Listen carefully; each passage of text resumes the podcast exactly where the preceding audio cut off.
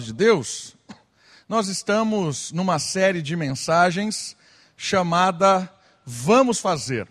E esta série de mensagens é uma série baseada na carta de Tiago. Nós estamos caminhando nela há um bom tempo já. Nós estamos chegando no capítulo 5 desta série de mensagens. E de uma forma muito interessante, qual é o desafio de Tiago? Qual é o consolo? Qual é a, a direção que Tiago, como líder da igreja, tem para ensinar aqueles que eram seus primeiros ouvintes? Tiago, nessa sua carta, ele mostra de forma muito prática, de uma, de uma forma muito específica, qual é o efeito verdadeiro do encontro com Cristo. Ou seja, o que é ser um crente de verdade qual é a atitude, a ação, o despertar de alguém que encontrou com o Senhor Jesus? Então, a, a carta de Tiago é algo muito prático, muito uh, de ação. Vamos fazer, e vamos fazer por quê? Por causa do encontro que tivemos com o Senhor Jesus. Nós estamos chegando no último capítulo da carta, e Tiago também tem algumas é, duras nesta carta, algumas, alguns momentos em que ele é duro. E hoje nós vamos passar num trecho, nós vamos estudar um trecho em que Tiago é bem duro com ah, uma, uma questão específica. E eu gostaria que você notasse isso no texto bíblico comigo. O trecho que nós vamos ler é Tiago capítulo 5, de 1 até o versículo 6. E o tema da nossa mensagem de hoje é o destino fatal. Como assim destino fatal? Né, o destino bíblico é um destino de esperança, é um destino de alegria, de vitória, é verdade. Mas aqui, neste trecho, Tiago vai falar para um público específico em que o destino deles não é bom, o destino deles é fatal. Então eu gostaria de ler, vou ler aqui com, com você, convido você a abrir aí Tiago capítulo 5, de 1 a 6, e depois eu quero ir devagar, cada versículo, cada verso, para a gente aprender junto lição aqui específica desta carta de Tiago e deste trecho que fala especificamente deste destino fatal. Vamos ler? Diz assim a palavra de Deus: Agora prestai atenção, vós ricos, chorai e lamentai por causa das desgraças que virão sobre vós. Vossas riquezas estão podres, e as vossas roupas ruídas pela traça. Vosso ouro e vossa prata estão enferrujados, e a ferrugem testemunhará contra vós e devorará a vossa carne como fogo. Tendes juntado tesouros nos últimos dias o salário que desonestamente deixaste de pagar aos trabalhadores que colheram no vosso campo. Clama! Os clamores dos ceifeiros chegaram aos ouvidos do Senhor dos exércitos. Vivestes em delícias sobre a terra, satisfazendo os vossos prazeres, engordastes o coração no dia da matança. Condenais e matais o justo ou o inocente, e ele não vos oferece, oferece resistência alguma. Texto duro, texto enfático, texto que tem um anúncio trágico. E não sei se você percebeu, esse anúncio trágico é especificamente para aquele que Tiago aqui chama de ricos. E o primeiro desafio é entender o que é essa chamada de atenção e quem são esses ricos aqui em que Tiago chama essa atenção? Note a questão do primeiro versículo. Olha o slide, vai chamar a sua atenção. Em estilo das profecias do Antigo Testamento, Tiago anuncia o destino fatal reservado aos ricos deste mundo.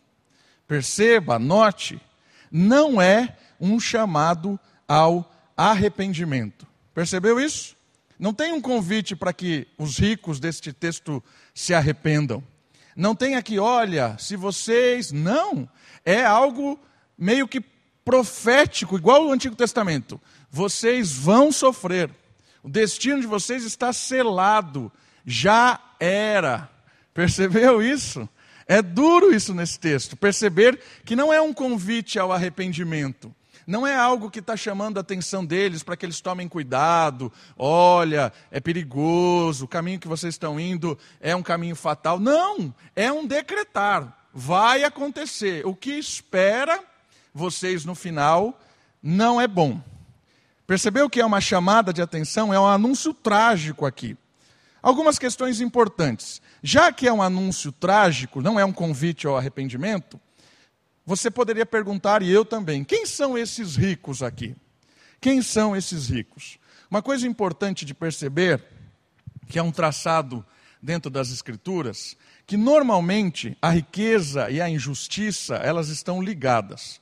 Se você perceber os escritos de Isaías, de Amós, quando você vê a descrição de Apocalipse, capítulo 18, quando fala do, da grande cidade que desaba, ali a ideia de pessoas poderosas, poderosas, pessoas ricas que tinham o domínio, essas pessoas, a sua atitude, o seu jeito de olhar o mundo, o seu jeito de ver as coisas, o seu jeito de lidar com a situação, normalmente era denunciado ali nos profetas do Antigo Testamento e no livro de Apocalipse, é anunciado como profecia final, um anúncio de destruição dessas pessoas. Porque o jeito que elas vivem, como elas têm ansiado, como elas têm sonhado, o que elas têm feito, está entrelaçado com a injustiça.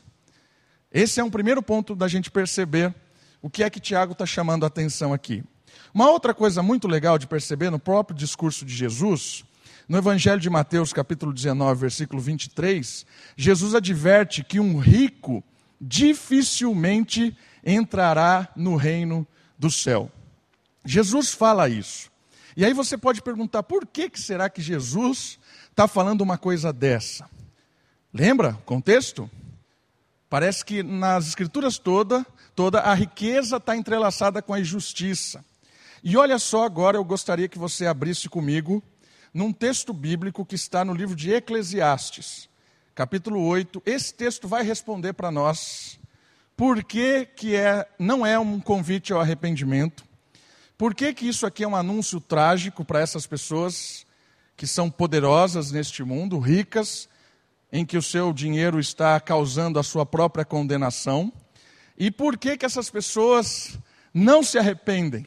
Por que, que essas pessoas ouvem profecias, ouvem uma mensagem como essa e elas desprezam. Por quê? Eclesiastes capítulo 8, versículo 11. Abre comigo por gentileza. Diz assim: o homem mais sábio que habitou nesta terra, o ser humano mais sábio que habitou nessa terra, o rei Salomão, escrevendo o livro de Eclesiastes, diz assim: O coração dos homens está inteiramente disposto a praticar o mal. Olha só. O coração dos homens está inteiramente disposto a praticar o mal. Por quê? Porque não se executa logo o castigo sobre os seus crimes. O que isso quer dizer?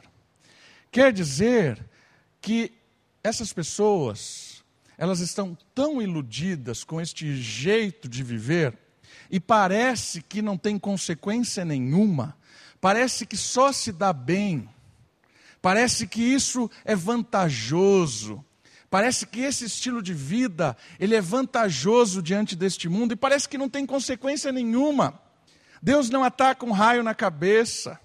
Parece que quanto mais se utiliza do poder e do dinheiro de uma forma estranha, egoísta, parece que mais se dá bem. Olha os nossos políticos, né? você é brasileiro, não preciso descrever muito isso. E essas pessoas, elas têm uma sensação de que não vai ter consequência. Por isso, Pode falar o que você quiser, pode falar que Deus vai jogar fogo do céu, pode falar que virá castigo, pode falar que essa advertência aqui é algo duro para eles. Eles não estão nem aí, sabe por quê? Porque eles não sentem agora, eles só se beneficiam desse estilo de vida. Por isso, eles não abrem mão, não abrem mão deste estilo de vida.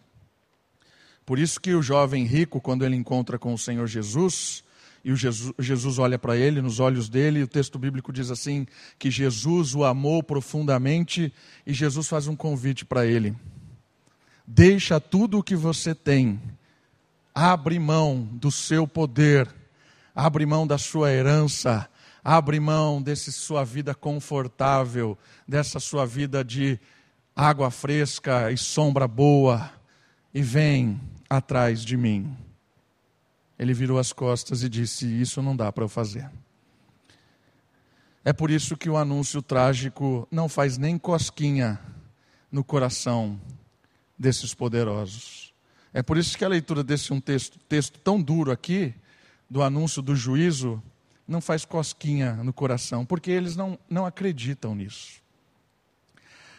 Aí você pergunta para mim, então por que que Tiago escreveu isso no meio da sua carta, se é um anúncio específico para as pessoas poderosas e ricas e que não estão nem aí e querem mesmo esse tipo de coisa porque não vem consequência nenhuma e querem continuar esse tipo de vida?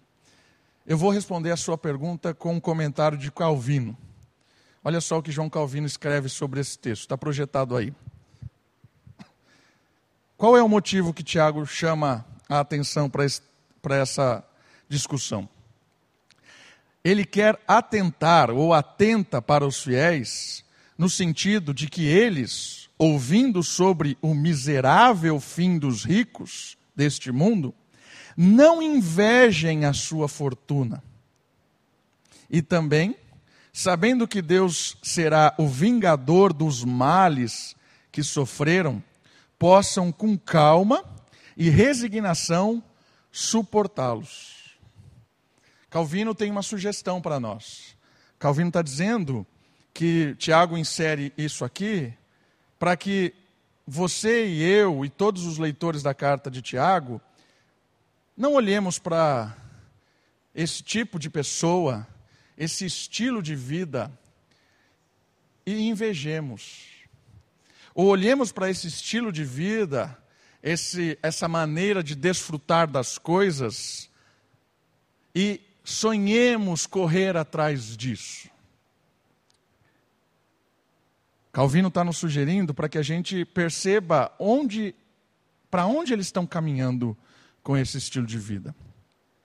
Eu acredito também que um outro motivo bem sério de estar isso aqui na carta é porque é uma medida para mim e para você, sondar o nosso coração, o quanto de fato nós encontramos com o Senhor Jesus. Porque Jesus nos redime, e redimir é pagar o preço do resgate para nos libertar de algo que nos subjulgava, para trazer numa outra dimensão. E quando nós olhamos esse tipo de coisa, nós vamos perceber o quanto nós estamos realmente presos àquilo ou o quanto nós estamos libertos com Jesus. Então, a, a primeira coisa é para que a gente não inveje. A segunda coisa é para que a gente mantenha calma, fique firme.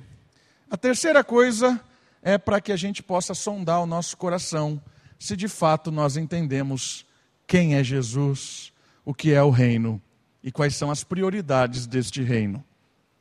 Então, nesse momento, Tiago vai apresentar algumas questões para que nós possamos sondar o nosso coração. Questões práticas. Ele vai trazer quatro questões práticas da atitude destes que sonham que nunca terão consequência daquilo que eles estão fazendo. E essas atitudes práticas deles vão servir para nós, servir de condenação para eles, mas vão servir para nós como uma maneira de sondar o nosso coração e o ver quanto de fato nós somos do reino de Cristo e o quanto de fato essas coisas não estão iludidas na nossa mente, iludindo a nossa mente e os nossos olhos. Convido você a olhar o versículo primeiro. Ele diz assim: Agora preste atenção, vós ricos, chorai e lamentai. Tiago está dizendo assim: ó, chorem uivem. A palavra lamentar é uivar fazer barulhos de sofrimento. E aí vem a, a, a, a profecia. por causa da desgraça que virão sobre vós. Aí agora ele vai apresentar essas quatro questões que eu chamei a sua atenção. A primeira delas é por que, que eles devem lamentar. A primeira delas é a questão do porquê eles devem lamentar, por que devem uivar, o que eles estão fazendo e chamar a nossa atenção com isso. A primeira atitude deles é a atitude de acumulação. Olha o final do versículo 3. Tendes juntado tesouros nos últimos dias. Chama a sua atenção para o slide. A carta, ela menospreza os bens acumulados, com tanto cuidado pelos ricos, que o texto diz: vossas riquezas estão podres, apodrecendo, as vossas roupas estão de traça, acumulou tanto que tem traça. Né? O vosso ouro e a vossa prata estão ficando enferrujados, porque está ali protegido, guardado, cuidado, está lá no fundo do baú, está ali passando do tempo menospreza isso que eles acumularam, pois não resistem ao tempo e não servirão para nada. A primeira advertência que Tiago tem contra eles, que os condena e chama a nossa atenção para nosso estilo de vida, é a questão de como nós estamos lidando com os nossos bens. Porque nós temos uma forte provocação deste mundo de confiar naquilo que nós temos. Nós temos uma forte tentação de nos apoiar de forma tão cega naquilo que nós temos, seja numa, numa boa é, conta bancária, por planejamento, não estou falando de, de, nada de algo ilegal aqui, não. Planejou uma vida planejada, uma vida organizada, está ali, conseguiu a sua poupança, conseguiu o seu, o seu dinheiro mas aquilo ali virou a fonte de segurança, de esperança. Talvez, nesse momento agora de dificuldade, talvez é a nossa segurança da nossa casa, do, do poder ligar e comprar alguma coisa, de não, poder, não precisar sair de casa.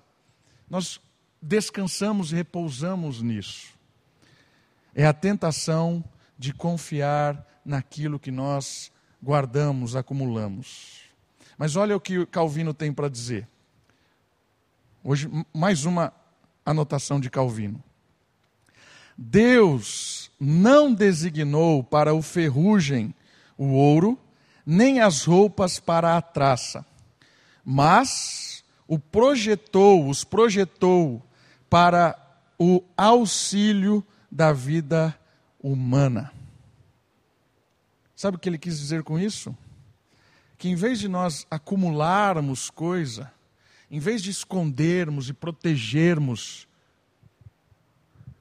nós devemos ter uma vida de olhar ao próximo. Esse é um primeiro comentário. O acumular coisas também revela uma falsa prioridade. Quando nós temos uma vida extremamente pautada em conquistar coisas, isso revela que o nosso coração está pautado por falsas prioridades. Prioridades de ter antes de ser. Prioridades em acumular, em guardar, em fazer um império antes de servir. Prioridades que são inversas àquilo que o próprio reino de Deus propôs. O texto bíblico nos revela uma coisa muito dura. Quem acumula, peca. Quem acumula, peca. Porque nós não estamos aqui para acumular as coisas. Por que peca? Olha só o que o texto diz sobre os ricos. Devorará a sua carne. Está no texto aí? Olha só no, no meu, como está aqui. Devorará a vossa carne como fogo. Por quê? Porque olha o que a palavra anterior diz: testemunhará contra vós. Tudo que foi acumulado como segurança se revela, na verdade, diante do santo juiz, como prova do amor ao dinheiro. tudo o que nós acumulamos aqui, no dia do juízo, pesa como prova de egoísmo. Percebeu? Guardei com tanto carinho aquilo. Ninguém pegou. No dia do juízo, aquilo está lá do outro lado, mostrando o quanto a nossa prioridade estava errada. Nunca repartir, vai saber, né? Eu preciso ter isso aqui.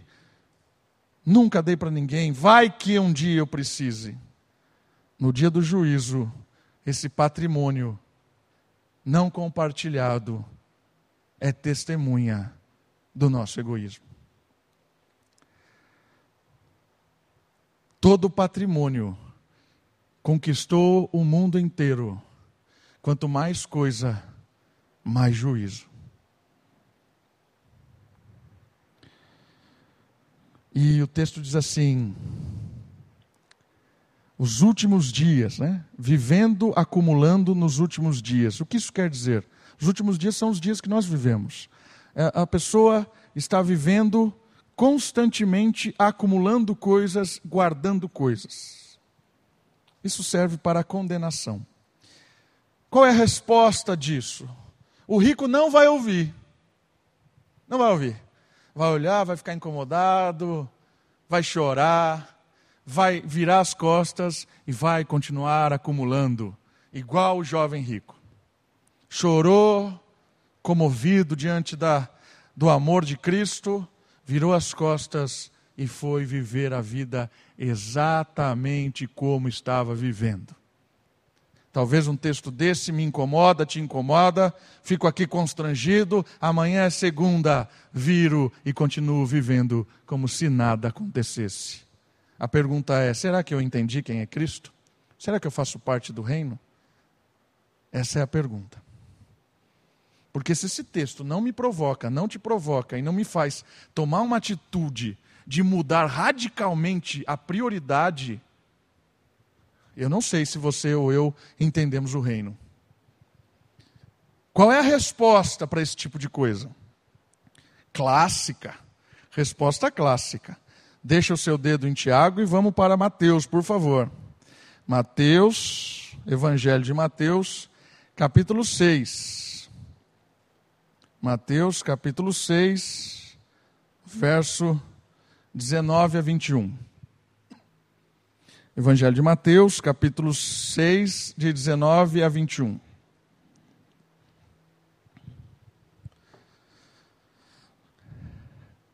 Diz assim o Evangelho. Não ajunteis tesouros na terra, onde a traça e a ferrugem os consomem, e os ladrões invadem e roubam. Quanto mais você tem, mais você tem que proteger. Né? Quanto mais rico você é, mais maior tem que ser o seu muro, melhor tem que ser a entrada do seu condomínio fechado. Quanto mais poder você tem, mais segurança você põe em sua volta. Tem que proteger. Não ajunteis tesouro na terra, onde a traça e a ferrugem os consomem, e os ladrões invadem e roubam. Mas ajuntai tesouros no céu, onde nem traça nem ferrugem os consomem, e os ladrões não invadem ou não roubam. Quando você aumenta a sua mesa, em vez de aumentar o seu muro para repartir, não tem o que roubar. E outra, qual é o seu testemunho? É a pessoa que se alimentou daquilo que você deu. É a pessoa que se vestiu daquilo que você compartilhou. Ela é a testemunha. E não o material acumulado. Chame a testemunha da vida desse indivíduo. Vem a pessoa e conta: no dia em que eu estava com fome, ela me deu o que comer. Chame a testemunha. Entra lá. Caminhão de ouro. Está aqui a testemunha do indivíduo. Vai queimar junto. Versículo 22, 21. Porque onde estiver o seu coração, ou o seu tesouro, aí estará também o seu coração. Pastor, então ser rico é pecado? Não disse isso. Ter dinheiro é pecado? Não disse isso. O que é pecado? Pecado é viver em prol disso. Pecado é viver uma vida correndo atrás disso. Pecado é priorizar esse estilo, essa conquista, medir a sua vida com isso. Pecado é acumular e não dividir. Isso é pecado. E é interessante perceber que em 1 Coríntios, capítulo, 2 Coríntios capítulo 9, quando Paulo vai falar da generosidade, ele fala assim: a pessoa que joga a semente, ela tem habilidade para jogar a semente, está falando de contribuição lá. Mais semente ela vai ter. Então Deus vai fazer derramar mais semente nas mãos daquela pessoa que tem semente para jogar. Parece que a riqueza na mão de um crente, ela abençoa pessoas. Ela abençoa. A riqueza na mão do ímpio, ela o condena. Percebeu a diferença? A riqueza na mão do crente é bênção. A riqueza na mão do ímpio é condenação. Dez reais chegaram no meu bolso. Esses dez reais podem ter rodado o mundo, comprado droga, pagado prostituição, ser suborno, chegou no meu bolso, vai sair daqui e vai ser bênção. O problema não está no dinheiro, o problema está na prioridade e no uso do dinheiro. Primeiro ponto que ele chama atenção condenatória do ímpio crente, do ímpio rico, é o acúmulo. Segunda questão importante. Volte comigo para Tiago, capítulo 5. Vamos seguir o texto. Versículo 4. O salário que desonestamente deixastes de pagar aos trabalhadores que colheram nos vossos campos, clama. Os clamores dos ceifeiros chegaram aos ouvidos do Senhor dos exércitos. O segundo ponto de denúncia é a questão da fraude. Devido à sua situação, os ricos usavam métodos para não serem justos com o pagamento dos trabalhadores.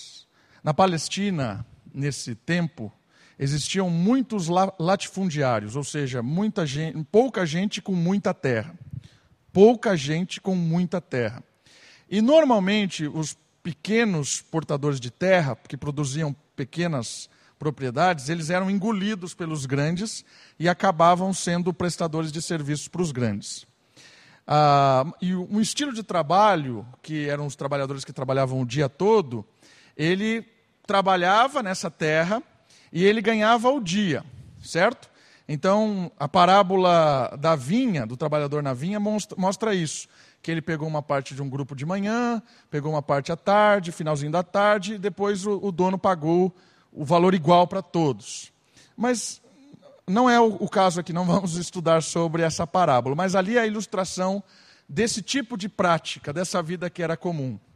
Trabalho diário, e no final do dia o trabalhador ganhava o seu salário para que ele pudesse ter o pão de cada dia. E o que é que esses indivíduos estavam fazendo? Fraudando. Não pagavam. Ou davam um jeito, davam um migué, ah, amanhã eu pago. Oh, recebe uma parte aqui hoje. Esse tipo de atitude de um cara que era muito rico e poderoso ele prendia o trabalhador para que ele voltasse no dia seguinte no trabalho, mas ele condenava o cara a não ter o que comer. Essa era uma atitude que beneficiava o cara que era grande e prejudicava o cara que era pequeno. Era uma atitude fraudulenta que fazia com que o, o portador da grande terra prendesse os trabalhadores, explorasse eles e o cara não tinha o que fazer, o cara não tinha o que comer, não tinha, não tinha recurso, vai para onde? Vai recorrer aonde? Às vezes nós sentimos assim no Brasil. Você vai recorrer aonde com decisões que os poderosos tomam? Para quem você vai atrás? Para quem você vai recorrer? Tanta injustiça, tanto imposto, tantas coisas que nos roubam. Você vai recorrer para quem? Quem é que vai ter o seu direito? Vai para a justiça? Não dá nada. Infelizmente, a realidade da corrupção é a mesma. Sempre foi. Mas olha só o que o texto diz que é interessante. Fala sobre o clamor. Né? A palavra clamar aparece. Clamores. Os ricos não estavam atentos às reivindicações dos que trabalhavam com eles. Então, eles estavam clamando por justiça, capítulo 4 diz isso, clama. Os clamores dos ceifeiros não eram ouvidos pelos poderosos. Mas olha que legal. Por isso, o ouvido do Senhor estava atento. O clamor do ceifeiro chegou ao ouvido do Senhor dos exércitos. O que esse texto está falando? Está falando que essa injustiça, ela gritava da terra aquilo que o poderoso acha que está fazendo por baixo do pano, que ninguém vai cobrar dele. Lembra do texto de Eclesiastes que nós lemos no começo?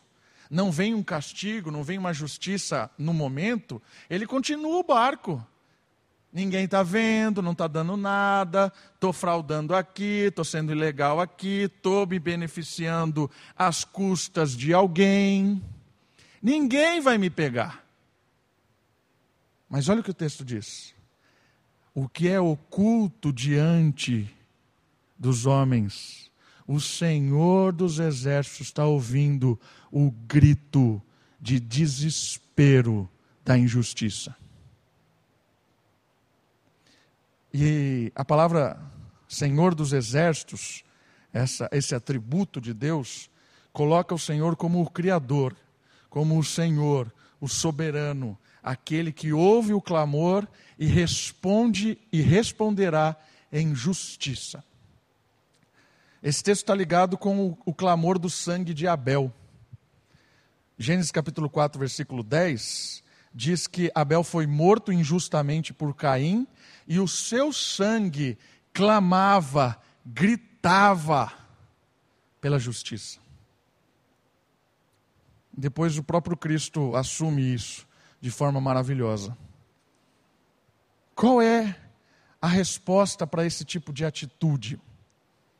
A resposta está na própria palavra clamar. Queridos, aqui nós podemos ter várias situações. Uma delas é de estar debaixo, sendo explorado por alguém e não tem a quem recorrer eu vou te dar uma informação muito importante. O Senhor dos Exércitos ouve o seu clamor. O Senhor dos Exércitos está atento ao que você está vivendo. O Senhor dos Exércitos conhece o que está acontecendo atrás das cortinas. Por isso, Clame ao Senhor. Ore. Entregue o seu coração, a sua insegurança. Entregue ao Senhor, muitas vezes, essa situação que você olha e fala: não tem jeito, não tem saída. Clame ao Senhor. Eu não sei como ele vai responder. Eu sei que a, o final dos ímpios está tá aqui. O final desses exploradores está descrito aqui. Mas talvez Deus responda de forma imediata, com justiça.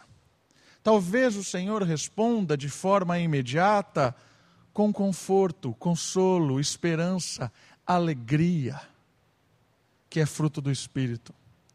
A alegria de, em meio à injustiça, poder sentir o consolo e a presença do Senhor dos Exércitos.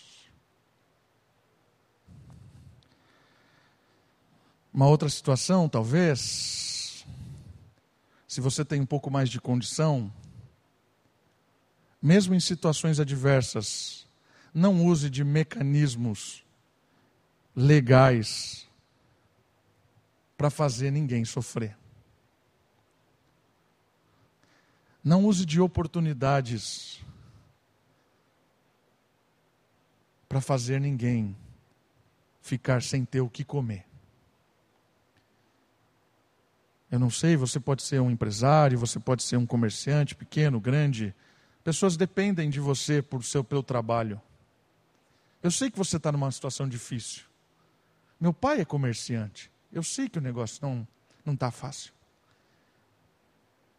Clame ao Senhor. Entrega nas mãos dele, mas não haja com injustiça. Não seja alguém fraudulento. Não faça as coisas debaixo do pano. Isso é coisa do ímpio.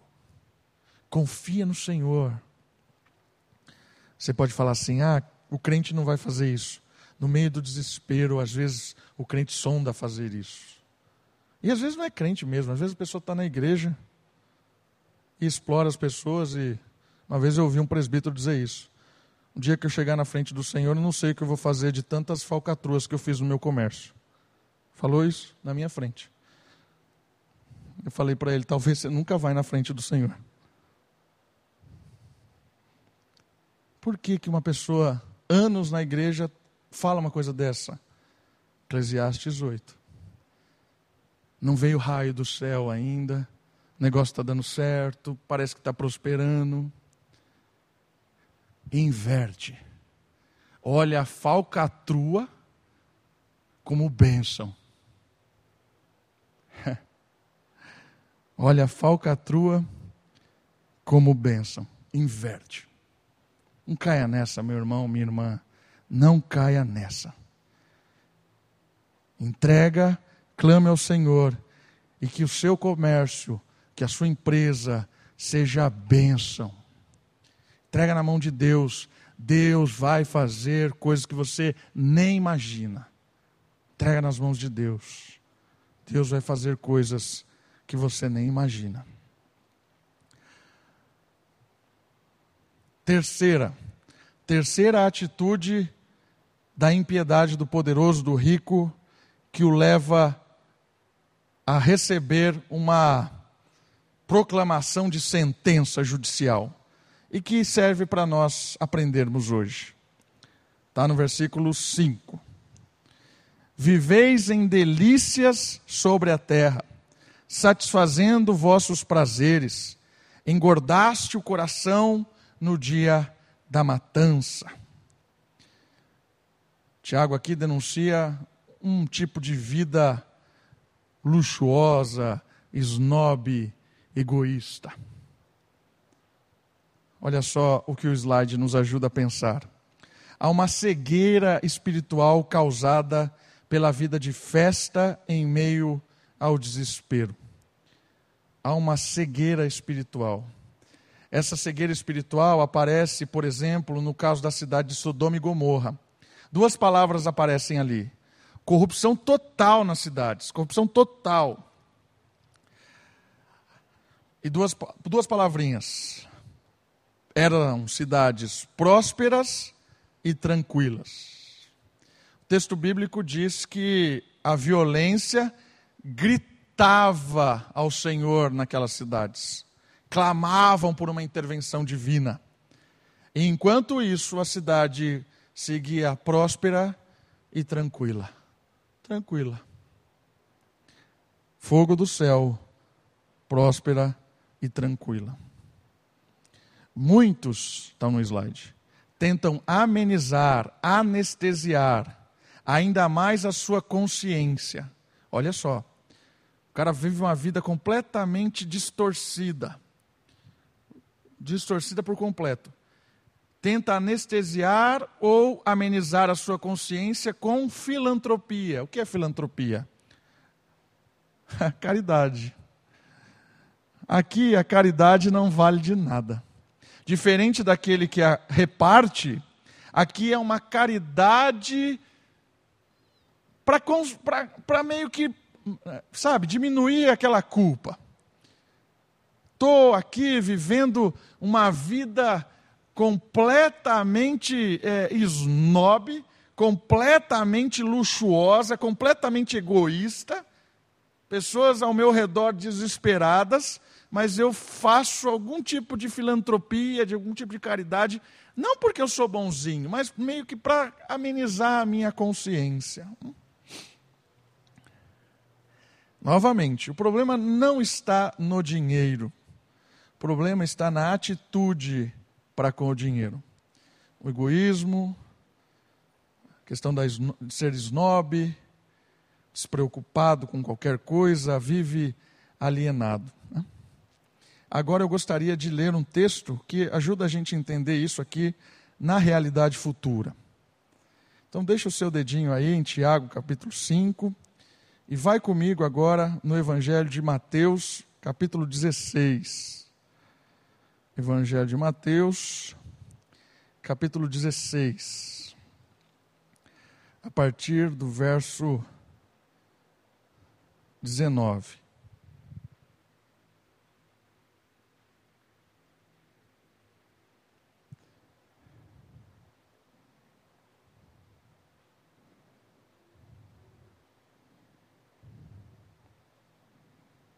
Desculpa, estou falando Mateus, é Lucas. Cheguei no texto aqui, não tinha nada a ver com o que eu queria. É Lucas 16.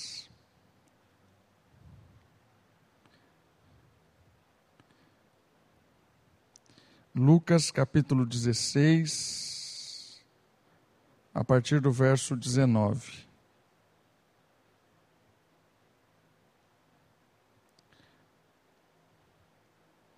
Está comigo aí? Vamos lá então, Lucas 16, a partir do 19. Havia um homem rico que se vestia de roupas de púrpura, de linho finíssimo, e todos os dias se ban banqueteava com luxo. Essa é a descrição que você precisava para reconhecer de quem Tiago está falando. De novo vestia com roupas de púrpura, linho finíssimo, todos os dias se banqueteava com luxo. E um mendigo, chamado Lázaro, todo coberto de feridas, foi deixado em seu portão. E desejava comer das migalhas que caíam da mesa do rico e até os cachorros vinham lamber-lhes as feridas. Quando o mendigo morreu, foi levado pelos anjos para junto de Abraão. O rico também morreu e foi sepultado. No inferno, em meio aos tormentos, o rico ergueu os olhos e viu de longe Abraão e Lázaro, que era o mendigo, do lado. E gritando, disse: Pai Abraão, tem misericórdia de mim e envia-me Lázaro, para que molhe na água a ponta do dedo e me refresque a língua, pois estou atormentado nestas chamas. Abraão, porém, disse: Filho, lembra-te de que em tua vida recebestes bens, mas Lázaro, por sua vez, recebeu males. Agora ele aqui é consolado e tu atormentado. Além disso, há um grande abismo entre nós e vós, de forma que os que quiserem passar daqui para vós não poderiam, nem os daí passar para nós. Então ele disse: Eu te imploro, ó Pai, que o mandes à família de meu pai porque tenho cinco irmãos que vivem no mesmo estilo, luxuoso, banquete, esnobando. Manda-o para os advertir, a fim de que eles também não venham para este lugar de tormento. Abraão lhe disse: Eles têm Moisés e os profetas, que os ouçam. Ele respondeu: Não, pai. Se alguém dentre os mortos for falar com eles, irão se arrepender.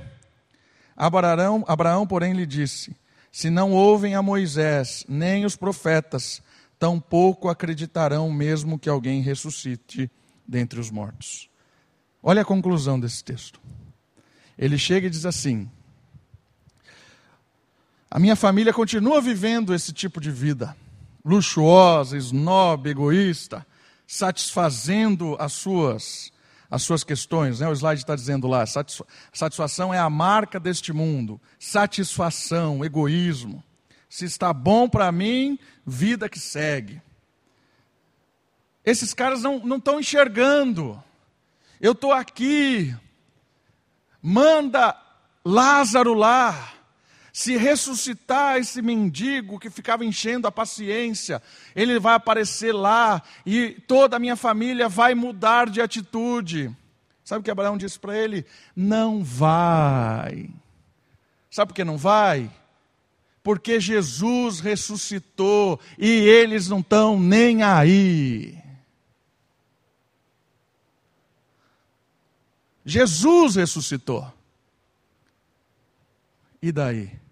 Vida que segue, satisfação, vida luxuosa, vida que segue. Pode mandar Lázaro. Se não ou, pode ressuscitar quem você quiser. Filho de Deus ressuscitou. Eles não estão nem aí, porque o que vale é satisfação. Lembra que eu disse? Talvez essa mensagem me incomoda, te incomoda. E amanhã? Como você vai viver amanhã? É o, amanhã é o que vale. Talvez o amanhã seja satisfação, vida que segue. Vamos correr atrás do vento. Eu estou assistindo, na verdade, acabei ontem uma série chamada O Bom Lugar, na Netflix. É muito sem noção. Mas tem um determinado momento, o bom lugar tem a ver com céu e inferno, e eles criam um céu muito sem noção, é um negócio bem louco. Mas tem um momento muito interessante da série, que os personagens descobrem como faz para entrar no bom lugar, e eles percebem que os seus familiares não vão entrar no bom lugar. E aí eles, por algum motivo, voltam lá para convencer os familiares de mudar o seu estilo de vida para conseguirem, na metodologia aplicada lá no seriado, entrar no bom lugar. Não adianta. Não adianta.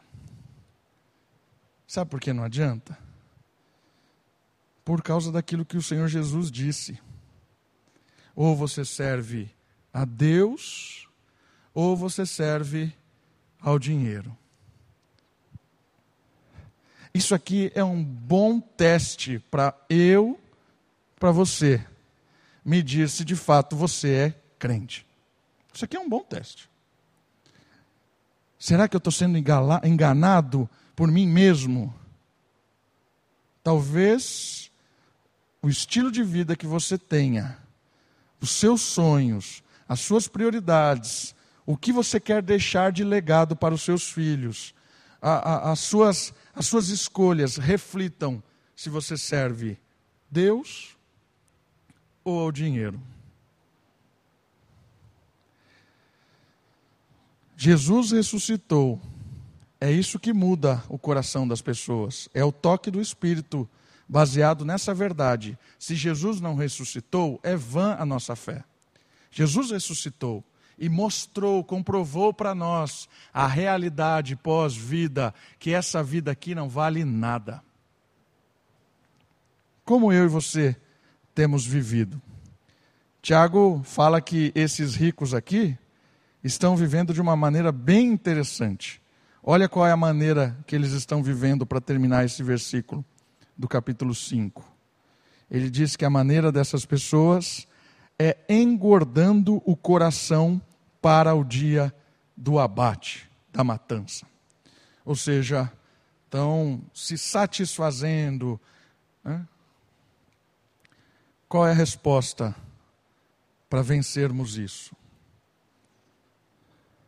A resposta, eu quero ler o texto. Também agora está em Mateus, agora sim em Mateus. Um texto que é a resposta para esse texto para essa vida enganosa. 16, 15. 16, 15. Mateus 16, 15.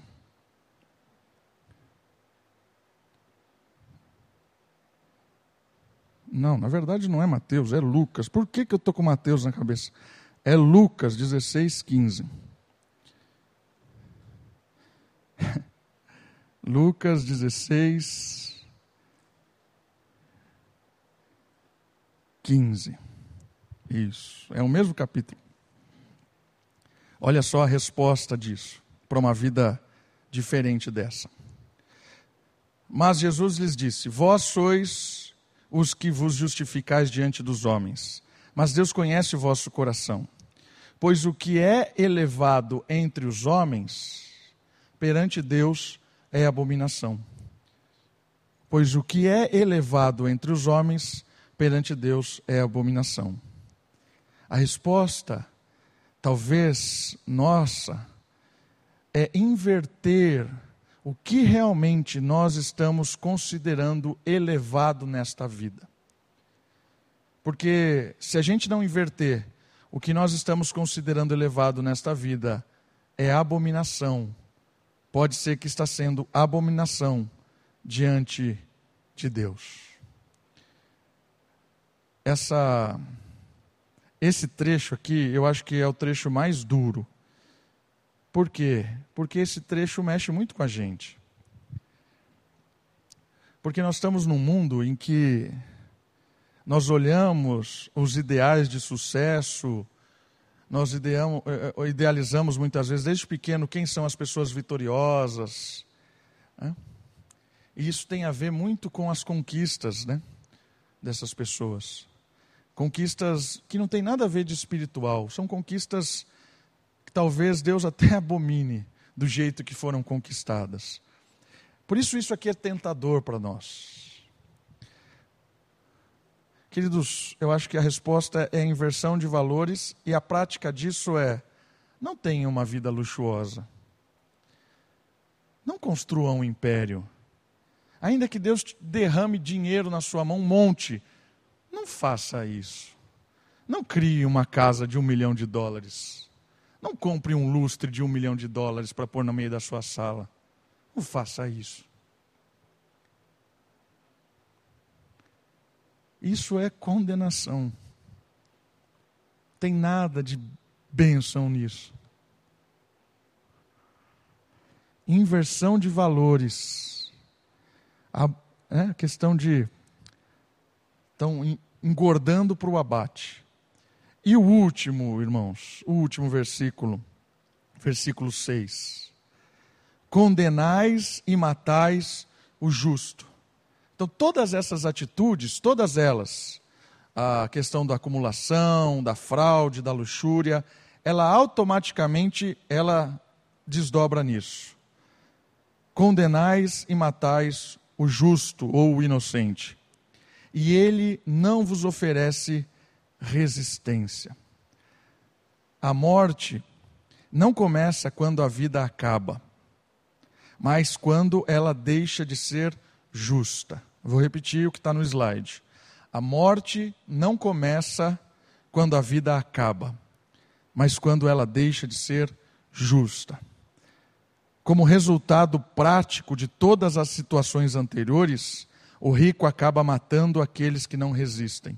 Ou seja, aqui não é uma morte definitiva, é a morte que vai sendo causada pela injustiça. Jesus disse isso.